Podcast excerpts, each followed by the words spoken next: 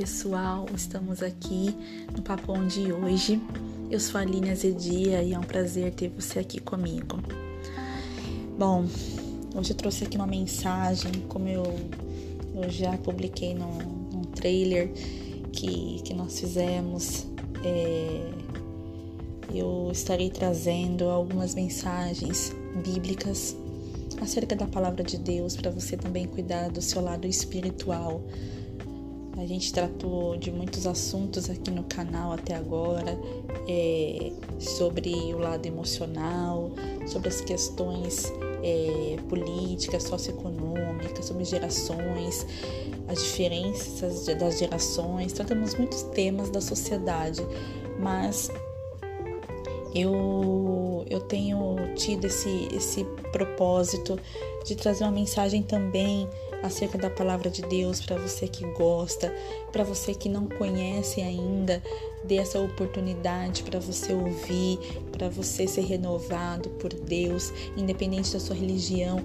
Nós estamos trazendo aqui uma mensagem do bem, uma mensagem onde vai te dar um refrigério na sua alma, no seu coração. Fique atento às coisas de Deus para sua vida, tá bom? Aqui eu só sou um instrumento. A palavra vem, vem do Senhor a palavra, a Bíblia, onde você pode acompanhar, onde você pode meditar também. E é isso, pessoal. Eu estava meditando é, esses dias, né? Eu até é, achei muito bonita essa palavra e eu quero compartilhar com vocês. Ela se encontra em João, capítulo 2, versículo 1 em diante. Você pode acompanhar, eu vou fazer, eu vou ler aqui numa linguagem de hoje para ficar um pouco mais é clara aqui a, a leitura, mas você pode acompanhar na Bíblia que você tem aí, tá bom? Dois dias depois, houve um casamento no povoado de Caná, na região da Galileia, e a mãe de Jesus estava ali. Jesus e os seus discípulos também tinham sido convidados para o casamento. Quando acabou o vinho, a mãe de Jesus lhe disse: O vinho acabou. Jesus respondeu: Não é preciso que a senhora diga o que eu devo fazer, ainda não chegou a minha hora. Então ela disse aos empregados: Façam o que ele mandar. Eu achei muito interessante essa palavra e eu estava meditando acerca das coisas que Deus tem para nossa vida. E Deus é, falava é, que Ele tem três respostas para as nossas vidas: o sim, o espera e o não. E hoje eu quero meditar com você acerca dessas três respostas é muito fácil quando a gente pede alguma coisa para Deus e Deus fala assim: sim, tá aqui. Imediatamente você tem aquela bênção, aquela graça, é, aquela conquista alcançada no imediato, então na mesma semana, no mesmo dia. Mas e quando Deus fala espera?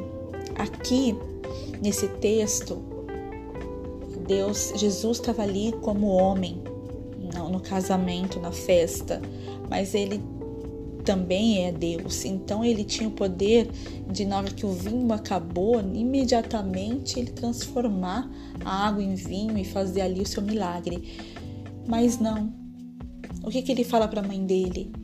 Ainda não é chegada a minha hora. Espera. A resposta que ele dá para a mãe dele muitas vezes é a resposta que ele nos dá. Ainda não é chegado a minha hora na sua vida. Ainda não é chegada a hora de você conquistar aquele emprego. Ainda não, não é chegada a hora de você ir para tal lugar, de você realizar tal sonho né? E às vezes a gente fica pedindo e a gente não se atenta que Deus está falando, espera. No momento certo eu vou agir na tua vida. Não existe é, hora atrasada para Deus. Deus sabe exatamente o momento certo que Ele vai agir na minha vida e na sua vida. Então a gente precisa confiar. Confiar em Deus é depositar toda a confiança. Ela poderia estar ali aflita, a mãe de Jesus, pensando: mas e agora? Mas ela falou para os empregados: faça tudo que ele mandar. Ela simplesmente depositou toda a confiança dela no Senhor, que ele estava ali como Deus, né? E, e assim temos que também fazer em nossa vida. Quando Jesus, quando Deus falar para nós assim, espera, a gente já deixa tudo preparado para que o milagre chegar. Porque se você ler depois os outros versos, versículos, eles prepararam é, Jesus, no momento certo, pediu para os empregados, para os servos prepararem as vasilhas e, e encher de água. Houve um preparo e a gente precisa preparar o cenário para o milagre. A gente precisa preparar a nossa vida para receber aquilo que a gente tanto pede para Deus. Não é tão simples assim só pedir né? Precisa, a gente precisa fazer a nossa parte e a gente precisa das etapas serem concluídas, as nossas etapas, para que Deus venha no momento certo agir em nossas vidas. E muitas vezes isso requer também a gente sair da zona do conforto, né? Sair da zona do conforto é você ter trabalho um pouquinho para fazer. Houve trabalho para aqueles servos pegar as vasilhas, para os servos encherem de água né? Houve uma movimentação. A gente precisa se movimentar também para que Deus venha agir na nossa vida. E tem, tem coisas na nossa vida que se a gente que não, tá, que não anda é porque a gente está empurrando. Então para de empurrar. Se a coisa não está indo, espera, empurra não, não força. Não força porque não vai dar certo. E quando a palavra de Deus é não? Na palavra de Deus é não, é não. Simplesmente ele, você pode pedir alguma coisa para ele e ele fala não. E você tem que entender o não de Deus. Porque se ele te dá um não é porque ele tem algo melhor para você. Muitas vezes a gente pede alguma bênção, a gente pede a favor de alguém, a gente pede uma restauração, uma cura, uma libertação, um emprego novo, um presente do Senhor e, aquela, e aquilo não chega. E Deus tem algo melhor para nossas vidas, Deus tem algo melhor para nos dar. Às vezes uma porta se fecha, mas outra se abre porque Deus tem o melhor para você, Deus tem o melhor para mim. Então entenda o não do Senhor, de Deus, como um favor que Ele está te fazendo, um livramento que Ele está te dando para que lá na frente você desfrute do melhor. E às vezes o melhor não é isso que você está pedindo. Os planos do Senhor muitas vezes não são os nossos planos. Os planos do Senhor é maior porque a visão dele é de águia, como nós, como ele requer que nós tenhamos também visão de águia. Às vezes a gente pede uma coisa tão pequenininha, para um Pai tão grandioso que nós temos.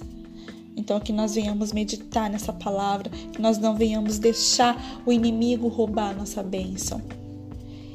E pensar assim, que muitas vezes a gente é podado pelo Senhor. Porque Deus está preparando. Ele é a videira verdadeira.